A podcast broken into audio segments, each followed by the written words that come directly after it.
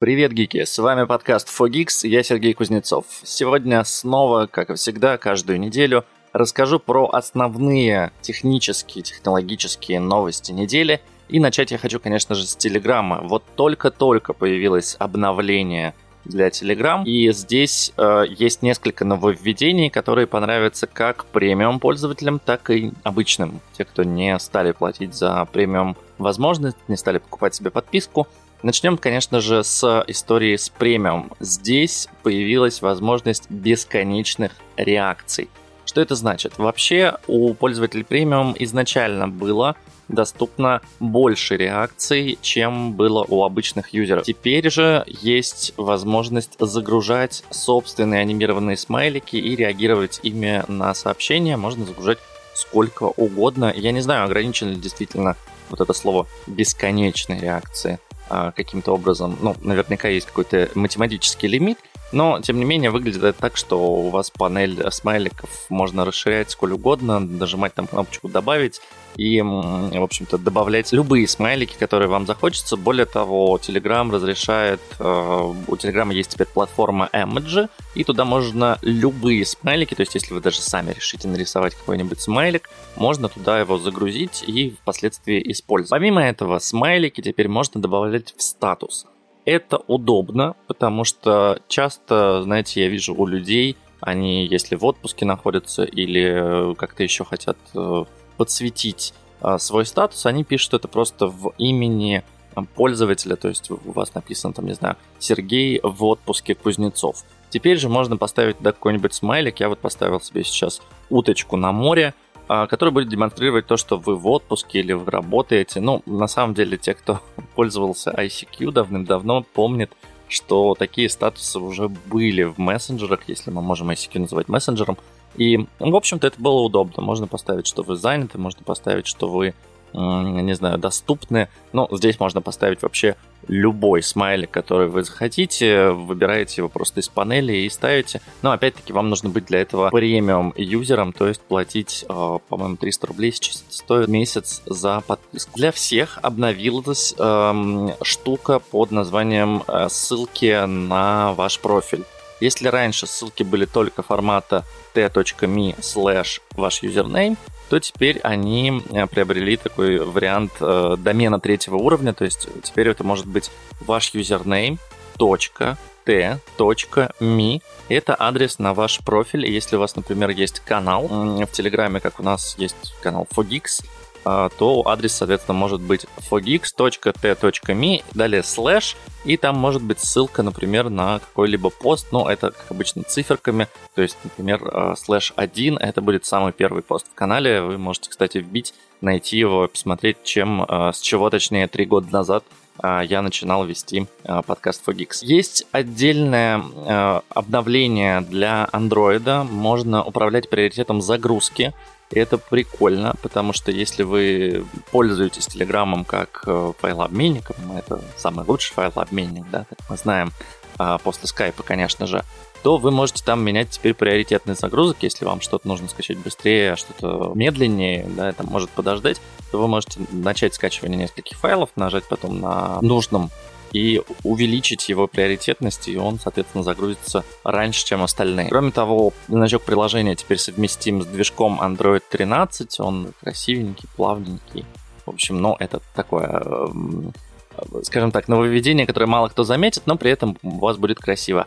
И э, поменяли э, возможность логина в приложение на iOS. Теперь можно заходить с помощью, э, войти через Apple или войти через Google. То есть, если у вас есть аккаунт в... Точнее, если у вас есть аккаунт в Google, да, вы, вы сможете зайти. Если у вас э, вы готовы через, собственно, систему Apple это все проводить, то вы можете заходить в Telegram. Но это скорее нужно будет для новых пользователей, да, потому что все старенькие, в общем-то, спокойно логинятся через номер телефона и не парятся.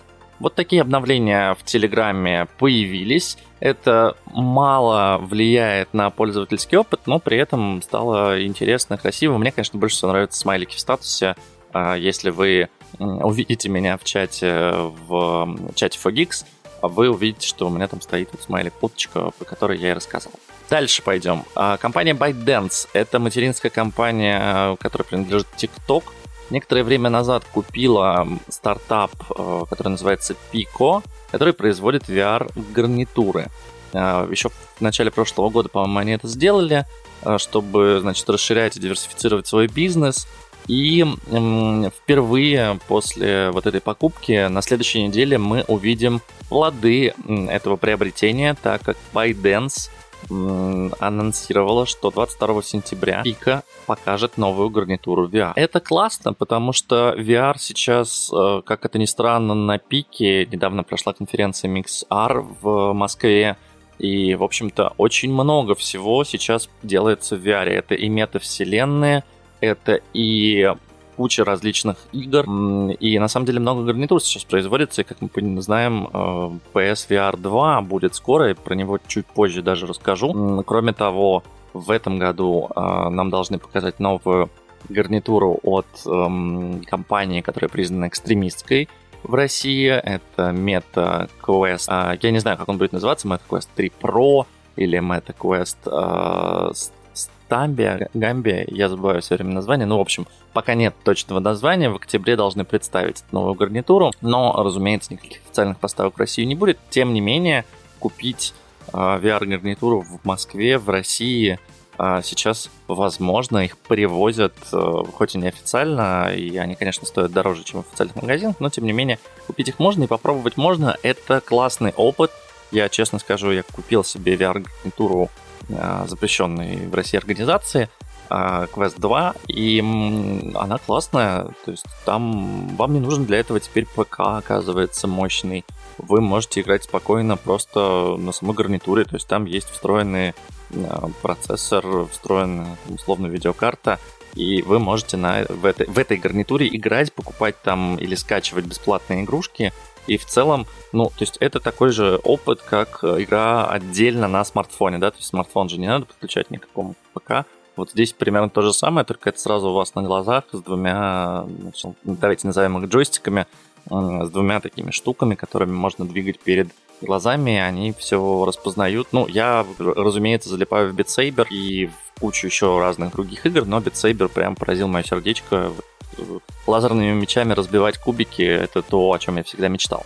Так вот, возвращаясь к гарнитуре ByteDance, а, говорят, что она будет называться Pico 4 или Pico Phoenix, будет включать в себя отслеживание а, лица и положение глаз, и это звучит крипово, но при этом а, я знаю, для чего это нужно.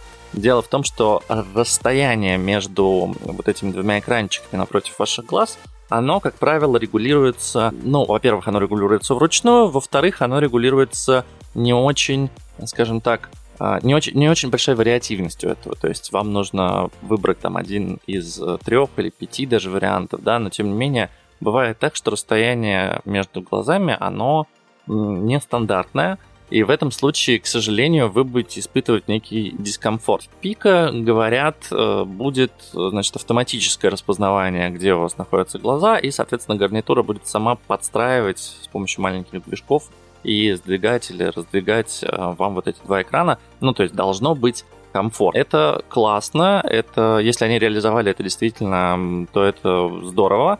Э, даже если можно будет поменять из настроек расстояние, это будет прикольно, потому что сейчас всегда, если ты понимаешь, что тебе дискомфортно, и ты хочешь поменять э, расстояние, тебе нужно снять гарнитуру, руками это подвинуть. В общем, не очень удобно. Кроме того, разумеется, в Pico 4 или Pico Phoenix будет сквозная RGB камера, можно будет использовать смешанную реальность, тоже не в каждой VR-гарнитуре это есть.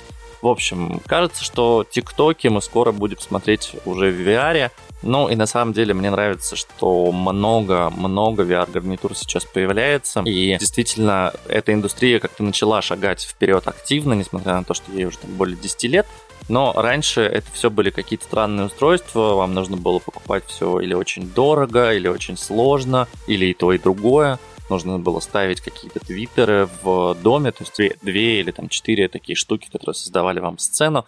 Сейчас это ничего не нужно, вы берете гарнитуру, берете два джойстика и спокойно начинаете играть.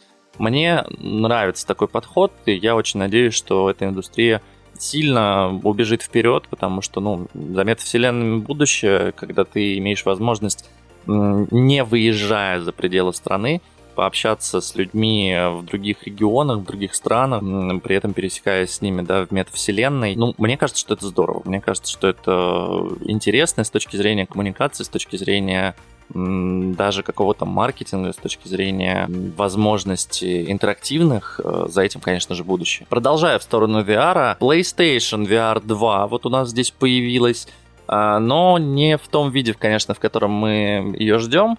Дело в том, что на днях Sony провела э, свою презентацию State of Play, там показали много разных игрушек, вы можете посмотреть в канале 4Geeks там будут ссылки на все самые громкие анонсы. Но самое интересное, конечно, это то, что нам показали гарнитуру PlayStation VR 2. Фишка в том, что PlayStation VR 1 выходил еще для PlayStation 4, по-моему, по-моему, Pro они как раз тогда выпустили. Могу ошибаться, если что, поправьте меня в комментариях в 4Geeks чате. А для PlayStation 5 никакого VR не было. Несмотря на то, что консоль гораздо мощнее, но, э, по-моему, к ней можно подключить PlayStation VR 1, но нужно понимать, что там и, расшир... и разрешение было плохое, и отслеживание там было так себе, и вот эта вот куча проводов, которые нужно коннектить. В общем, было не так комфортно играть в PlayStation VR, как в тот же Oculus, например, в который я сейчас играю. А при этом PlayStation слухи про PlayStation VR 2 ходят уже довольно давно, и вот наконец-то ее показали. Она выглядит так же, точно так же, как во всех сливах, красивая, беленькая, значит, с камерами, с двумя такими довольно футуристичными джойстиками. И журналисты хвалят э, гарнитуру за возможность тонкой настройки и удобство использования, но при этом ругаются, что носить вместе с гарнитурой наушники будет не очень удобно. У нее действительно такие очень массивная задняя душка, и кажется, что наушники, да, ну, не, можно будет, конечно, в уши вставить какие-нибудь AirPods, но вот большие наушники, которые Sony обычно продвигает, и есть, по-моему, свои даже для PlayStation 5 уже, э, их, конечно, будет не очень удобно использовать. Подключаются к консоли всего с помощью одного кабеля, это очень круто. Кроме того, у контроллеров будут адаптивные триггеры и тактильная обратная связь, как у джойстика DualSense, геймпада DualSense. Можете меня заклеймить. Да, я периодически путаю джойстики и геймпады, не периодически, а всегда. А, потому что, ну, я не знаю, для меня это джойстик. Хотя я понимаю, что джойстик это такая штука для управления самолетом, а для игры в самолет, а самолетные всякие а, симуляторы. Вот. При этом конструкция контроллера такова, что их э, нужно держать всегда в руках, э, то есть их нельзя будет отложить или играть с помощью рук без контроллеров. Но при этом, э, ну я не знаю, мне кажется, что это классно, хотя журналисты говорят, что ой, это не очень удобно, вот было бы хорошо, если можно было там откладывать вообще не использовать. Не знаю, мне кажется, что на PlayStation как раз-таки контроллеры всегда нужно держать в руках. Это то же самое, что с DualSense потому что, ну, блин, если у тебя там есть вибрация, виброотклик, и у тебя адаптивные триггеры, ну, конечно, ну, блин, это добавляет, не знаю, миллиард раз больше ощущений от игры, потому что, ну, вот у меня сейчас, например, в VR-шлеме нет никакого виброотклика, есть, есть вибрация в этих, значит, э, контроллерах, но при этом нет адаптивных триггеров. Например, когда ты стреляешь из какого-нибудь пистолета или что-то еще делаешь, ну, ты просто нажимаешь, как, знаете, на PlayStation 4 или на Xbox старом, а ты просто нажимаешь кнопочку и как бы что-то что там происходит. Да, есть какая-то вибрация у самого контроллера, но ее, я бы сказал, что недостаточно. Кроме того, в PlayStation VR 2 сделали виброотклик у шлема. Вот это, мне кажется, крипово. Я бы не хотел иметь на голове штуку, которая вибрирует, но, не знаю, нужно, ну, нужно попробовать. Как бы хочется посмотреть, как это будет работать. Я очень надеюсь, что удастся достать этот шлем в России. У меня есть PlayStation 5, я смогу в него даже поиграть и смогу рассказать, э, насколько это классно. И... Но мне кажется, что здорово. Ну, то есть даже первый PlayStation VR был крутой для своего времени. Если PlayStation VR 2 они сильно поменяли и допилили, а при учете, что они говорят, что игры от первого не будут подходить ко второму, я так понимаю, что там какие-то очень большие изменения, и это действительно может быть новым, крутым Э, шагом в VR-индустрии. При этом, что касается игр, э, показали Horizon Call of the Mountain, то есть это VR-игра во вселенной Horizon, и это крутота. Я не знаю, конечно, как стрелять там из лука, мне всегда казалось, что стрельба из лука в VR это что-то очень странное и неудобное, но тем не менее. Показали Resident Evil Village, Star Wars Tales from the Galaxy's Edge, The Walking Dead, И, пожалуй, из VR-игрушек это все. Опять-таки вопрос, когда гарнитура будет доступна. Говорят, что в начале 2023 года, я очень надеюсь, что не будет таких проблем, как с PlayStation 5, что консоли нигде не было. Я надеюсь, что на, э, VR-гарнитура будет доступна везде сразу, ее можно будет спокойно купить, но понятно, что в России официально она поставляться не будет, но через какой-нибудь параллельный импорт очень хотелось бы, чтобы можно было ее все же достать. Еще одна новость. На этой неделе наконец-то начали, начались продажи iPhone 14 пока не всех версий, по-моему, iPhone 14 и iPhone 14 Pro. И люди, конечно, начали перепродавать это в России. За 250 тысяч рублей сейчас можно найти. Но я думаю, что к октябрю, к ноябрю цена снизится, к Новому году уже можно будет спокойно купить iPhone 14 за вменяемые деньги. Но есть радостная новость и для тех, у кого более старые айфоны. Дело в том, что в iOS 16 одна из самых наверное, полезных фишек, по крайней мере для меня. Да, я обновился, но я не советую вам этого делать. Я советую еще подождать пару недель, а лучше до выхода 16.1. По одной простой причине, потому что, ну, пока есть баги. А, в некоторых приложениях у меня рассыпается дизайн, рассыпается интерфейс. А в некоторых приложениях я просто не могу им пользоваться, потому что их еще не адаптировали для iOS 16. И здесь, конечно, стоит, стоит немножко подождать. Но вот фишка, которую я оценил, помимо, конечно же, настраиваемого экрана, но у меня это, правда, все было в андроиде, для меня это не вау а какая-то вещь, а мне очень нравится, что вернули заряд батареи. То есть меня всегда бесило, почему в а, айфонах с Face ID нельзя заряд батареи выводить вот в значке батареи. Ну, говорили, что места мало, и раньше он выводился рядом, да, сейчас э, он выводится прямо внутри. Есть, по сути, два состояния, три, по-моему. Это белая батарейка, в которой пишется заряд. Это желтая батарейка, если у вас заряд менее 20%. И, по-моему, красная, если у вас менее 10, что ли, процентов. Но я, честно, пока ни разу не разряжал после обновления, еще не видел, как выглядит значок красненький, есть ли он вообще. А, вот про белый и желтый точно знаю, до таких состояний разряжал. Так вот, этот заряд батареи пока что работает только на iPhone 13, iPhone 14, разумеется, и не работает, например, на iPhone XR, iPhone 11 и iPhone 12, 13 mini. Тем не менее, в iOS 16.1 обещают, что будет эта возможность, она появится даже на маленьких дисплеях, и вы сможете выводить процент заряда батарейки в статус-бар сверху вам не придется свайпать. И, ну, я считаю, что это классная функция. На самом деле, мне странно, что ее не было все эти годы. И я очень рад, что Apple ее наконец-то вернула. От заморских новостей перейдем немножко к российским. А в Яндекс Драйве появились новые машинки, и это кроссоверы Geely. Компания расширяет модельный ряд э, сервиса долгосрочной и краткосрочной аренды. И теперь доступны кроссоверы Geely Atlas Pro и Geely Coolray комплектации Flagship. Выглядят тачки очень прикольно снаружи. Внутри это китайские автомобили со всеми их плюсами, со всеми их минусами. Я, честно скажу, я уже покатался на паре кроссоверов Geely в, по-моему, в Яндексе в том числе.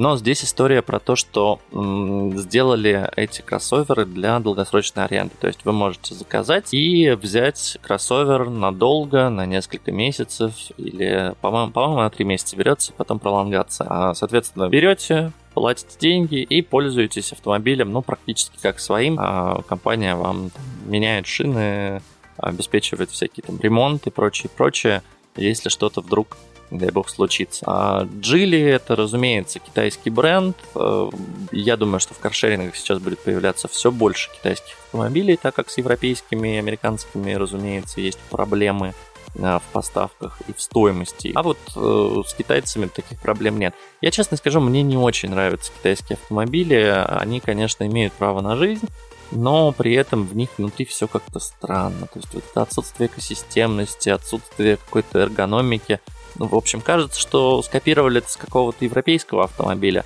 но при этом какие-то вот мелкие нюансы не учли, и из-за этих мелких нюансов сыпется все ощущение от машины.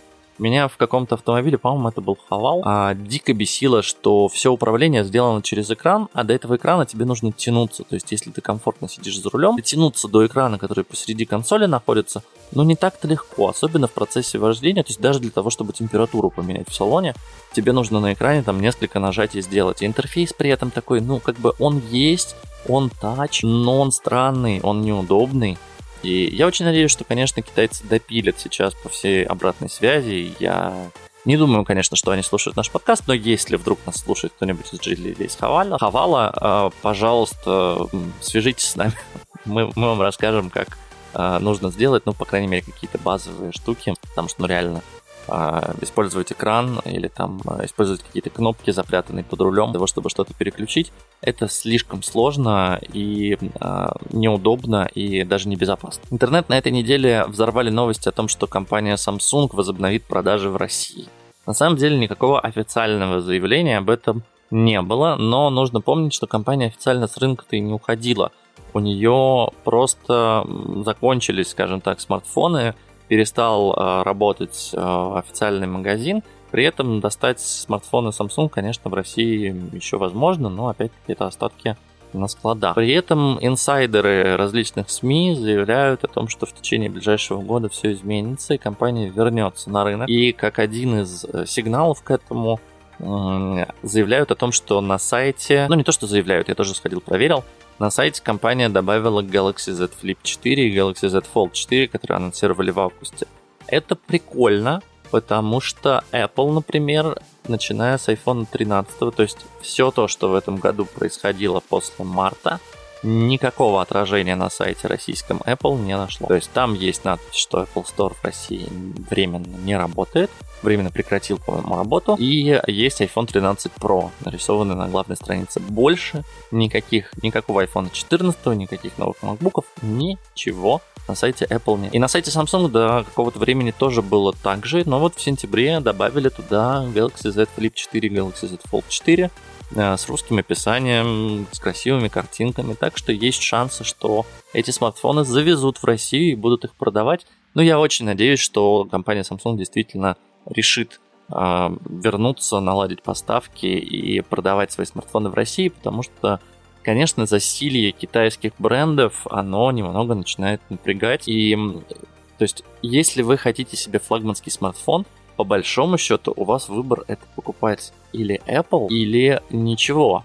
Потому что м, флагманские смартфоны Samsung достать проблематично, на них не такой большой спрос, их не так много ввозят по параллельному импорту, но плюс, по-моему, Samsung не попал в список параллельного импорта, потому что компания не уходила. Вот. Соответственно, сама Samsung ничего не завозит, и я очень надеюсь, что Samsung вернется, ну как вернется, наладит работу, давайте так это называть. И э, смартфоны будут продаваться, мне очень нравятся флагманские модели, я очень хочу попробовать Z Flip 4, да и Z Fold 4 на самом деле хочу попробовать, интересно, как они там по с третьим. Все, все ли они обновили, о чем я говорил Э, что это пока сделано плохо. Э, очень верю в то, что компания вернется и что корейцы нас не бросят. Ну и может быть это будет сигналом для других, э, некоторых других брендов о том, что, в общем-то, с россиянами-то можно работать. И россияне готовы и хотят покупать флагманское устройство, потому что, ну, правда, слишком много китайцев сейчас зашло на рынок, слишком много у нас странных телефонов, и флагманов при этом среди них нет. Ну, то есть это среднячки, это смартфоны там до 50 тысяч рублей, это ну, какие-то очень базовые. Да, для массового пользователя, понятно, другого не нужно, но все же хочется иметь флагманские андроиды в стране, э, чтобы был какой-то выбор, а не только покупать iPhone. Зато в России расцветает, э, расцветают локальные бренды, и в Москве на третьем этаже ГУМа открылся эксклюзивный монобрендовый магазин компании «Зенит». Да-да, это тот самый «Зенит», который производит фотоаппараты. Оказывается, эта компания еще жива. Для меня это было, честно, удивительным фактом. Мне казалось, что это где-то осталось там, в Советском Союзе, и, в общем-то, никакого «Зенита» больше нет, и что его кто-нибудь там выкупил, переделал и прочее. И, в общем-то, в ГУМе это всегда был э, магазин «Лейка», а теперь там вот есть А, я, кстати, не знаю, на том же месте или нет, э, потому что Лейка, по-моему, ушла. В общем, открылся магазин Зини. Красивенький, беленький, там продаются фотоаппараты, там продаются объективы, разные аксессуары. Выглядит очень модно, там э, такие разноцветные э, кресла стоят, стоит, значит, красивая витрина, все в стиле минимализма, делала какое-то модное бюро, которое делало дизайн Ельцин-центра в Екатеринбурге, Матрикса и Гиперкуба в Сколково. В общем, должно быть интересно. Мне кажется, что все хипстеры Москвы сейчас бегут в этот магазин «Зенит», по крайней мере, посмотреть на то, как он оформлен, ну и потрогать, пощупать пленочные фотоаппараты, почему нет – мне кажется, что спрос на такую технику, он хоть и маленький, но он есть, он никуда не пропадал. Все же есть те, кто любит фотографировать на пленку, есть те, кто любит а, ручные настройки, да, не просто на айфоне нажать кнопочку снять фото, а действительно заморочиться, посмотреть, выставить кадр, а, сделать все, все необходимые настройки, снять, потом приехать, проявить, распечатать. В общем, ну, какой-то есть в этом ритуал, и я очень рад, что компания Zenit жива, она входит в холдинг Schwaber Ростеха, и на самом деле в 1956 году в Красногорске они сделали свою первую зеркальную пленочную камеру, и знамениты, знамениты, в общем-то, этим. Более 21 миллиона фотоаппаратов произвели, представляете, за все это время. Ну и я надеюсь, что они продолжат производить свои фотоаппараты. Я обязательно заеду в этот магазин, посмотрю, пощупаю, а, может быть, себе даже что-нибудь куплю, ну, какой-нибудь, а, если у них есть какой-нибудь лома фотоаппарат, чтобы на пленочку иногда делать а, красивые необычные снимки и где-нибудь дома у себя их вешать на холодильник, например. В мире криптовалют э, есть э, хорошее обновление. А, состоялось наконец-то слияние эфирчиков. А, сокращение энергопотребления при этом будет на 99-95% во всем мире, что довольно круто. В чем фишка? А, вышло крупнейшее обновление Merge, которое перевело эм, криптовалюту эфириум и, собственно, добычу криптовалюты на экологически чистую модель Proof of Stakes. До этого была модель Proof of Work, то есть был распространен вот этот вот самый майнинг, про который все говорят, почему у нас видеокарты дорожали и так далее и тому подобное. Теперь же модель э, Proof of Stake, то есть э, подтверждать транзакции могут те, ну, короче, у кого больше денег на счету, тот и лучше может это все подтверждать. А слияние готовили 6 лет. Э, это важная веха в истории криптовалюты по многим причинам. Во-первых, потому что, ну, это сложный процесс перейти с одной структуры на другую. Во-вторых, потому что, ну, теперь майнинг бесполезен. То есть теперь э, нельзя с помощью майнинга именно эфира э, каким-то образом что-то зарабатывать. Поэтому теперь э, все эти майнинг-пулы, они бесполезны, и теперь они не нужны, и, соответственно, снижается энергопотребление, соответственно, это экологически Э, чистая история. А, подобные слияния вообще в мире криптовалют максимально редки. По-моему, это третье или четвертое слияние вообще за все время. И, ну, не слияние, я имею в виду, а вот э, переход на такую модель. И снижение, на самом деле, на окружающую среду здесь будет значительное.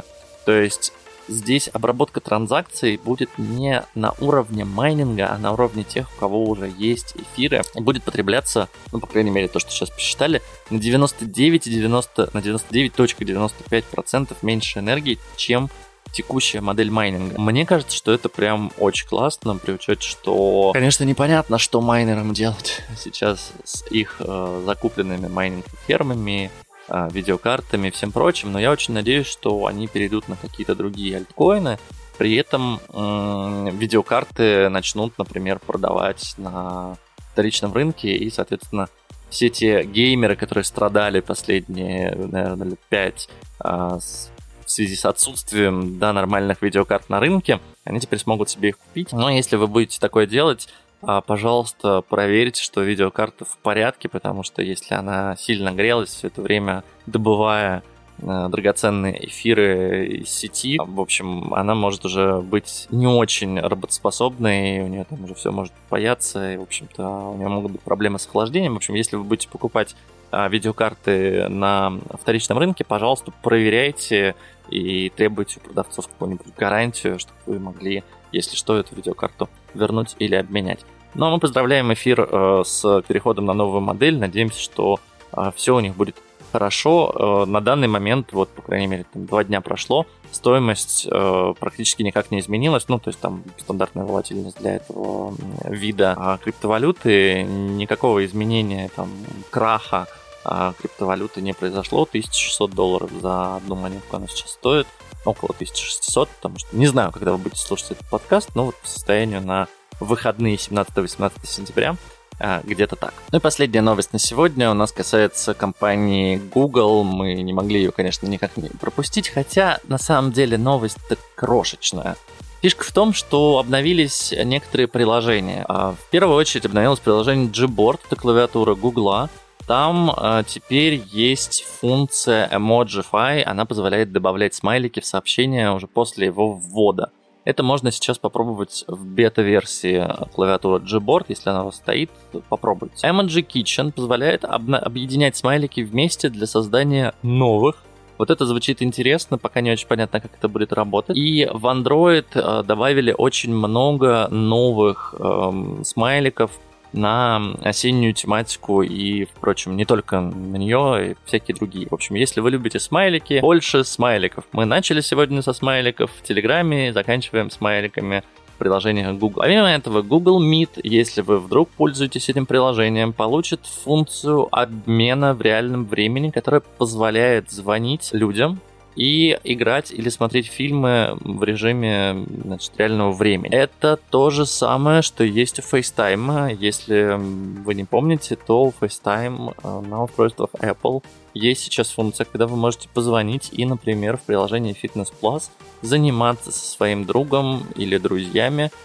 онлайн э, каким-то спортом и видеть, соответственно, как ваш друг тоже делает э, то же самое. А можно также, по-моему, фильмы смотреть. В общем, там в приложении FaceTime можно выбрать позвонить человеку и запустить параллельно какое-то другое приложение. Не очень понятно, зачем это нужно. Честно говоря, ни разу не пользовался, хотя мог. Но, наверное, если вы занимаетесь фитнесом в какой-то приятной компании, вы хотите даже онлайн быть а, на связи, наверное, это поможет. Кроме того, в Android появились две специальные возможности для людей, которые плохо слышат и плохо видят. Есть пользовательские звуковые уведомления, если эта функция включена она слышит звуки и уведомляет пользователей вибрацией или светом или уведомлением на Wear OS.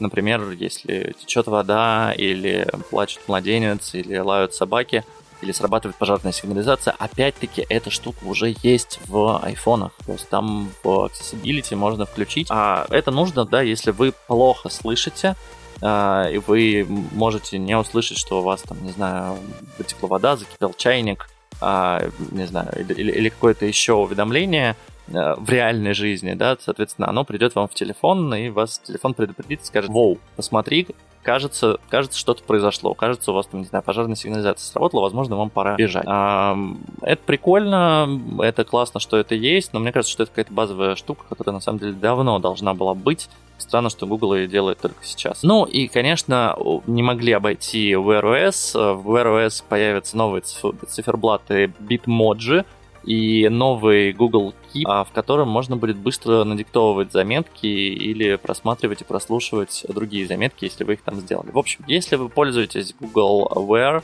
если вы пользуетесь Android, а я, к сожалению, перестал пользоваться Android, наверное, пару лет назад, а, расскажите мне, насколько эти обновления вообще вам нужны, а, полезны ли они, попробовали ли вы их, и если да, ну, welcome в чат FogX.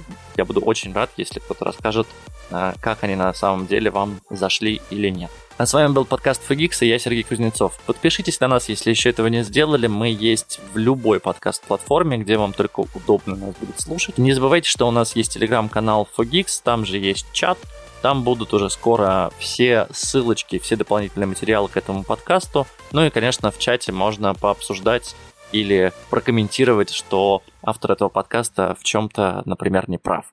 Такое бывает. Люблю вас. Пока-пока.